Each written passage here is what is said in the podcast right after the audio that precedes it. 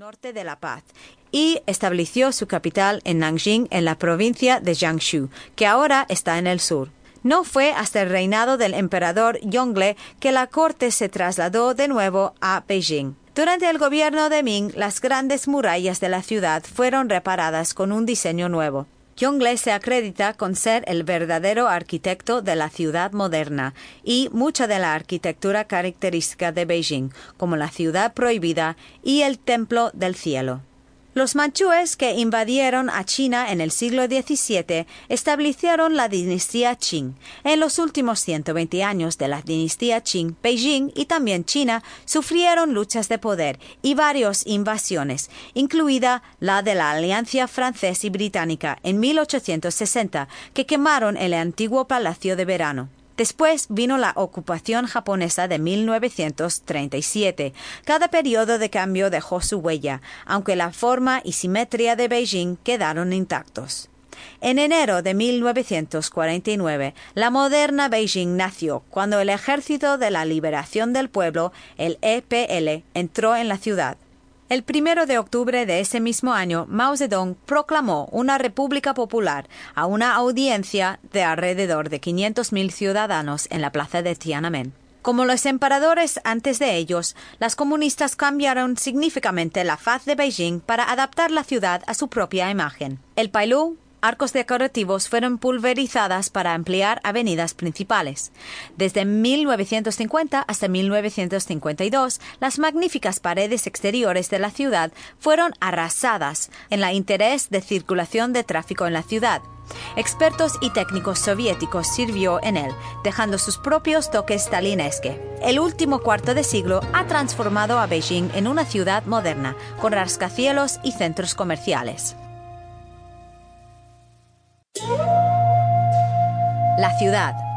Hay tanto que ver en esta enorme ciudad. Lo más probable es que no serás capaz de verlo todo, a menos que piensas mudarte permanentemente a Beijing y convertirte en uno de los 13 millones que viven allí. Entonces, ¿cómo harás todo? Bueno, tendrás que esforzarte. Puedes, en caso de necesidad, visitar a la ciudad prohibida y la plaza de Tiananmen en un solo día. Es simplemente increíble dando vueltas por los jardines del palacio.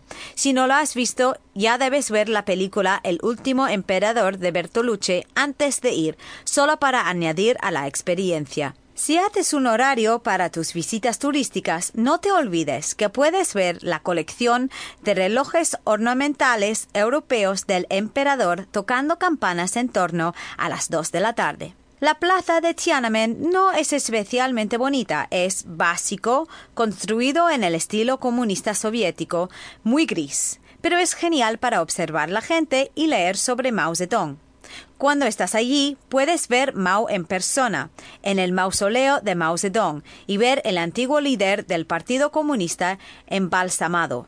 No puedes perder una visita al Palacio de Verano. Lo que antes era la retirada del emperador es ahora una escapada sublime para el público en las afueras de la ciudad.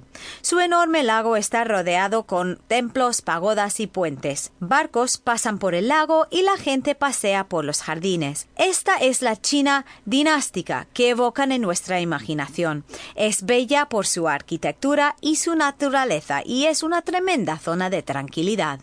La mejor zona para sentir la auténtica Beijing son en los hutongs, callejones antiguos de estilo tradicional, que proporcionan un sabor del viejo Beijing. Pero si caminas un poco más a lo largo de las estrechas callejuelas, encontrarás muchas tiendas boutique, restaurantes y bares. La zona más antigua de la ciudad ya se está convirtiendo en una de las zonas más vibrantes y de moda.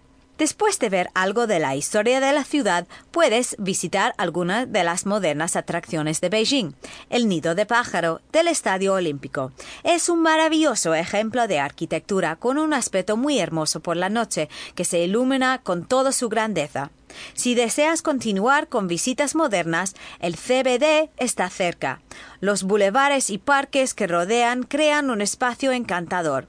Este es también un buen lugar para ver los residentes de Beijing haciendo ejercicio, bailando o jugando al fútbol. Es un espectáculo muy divertido.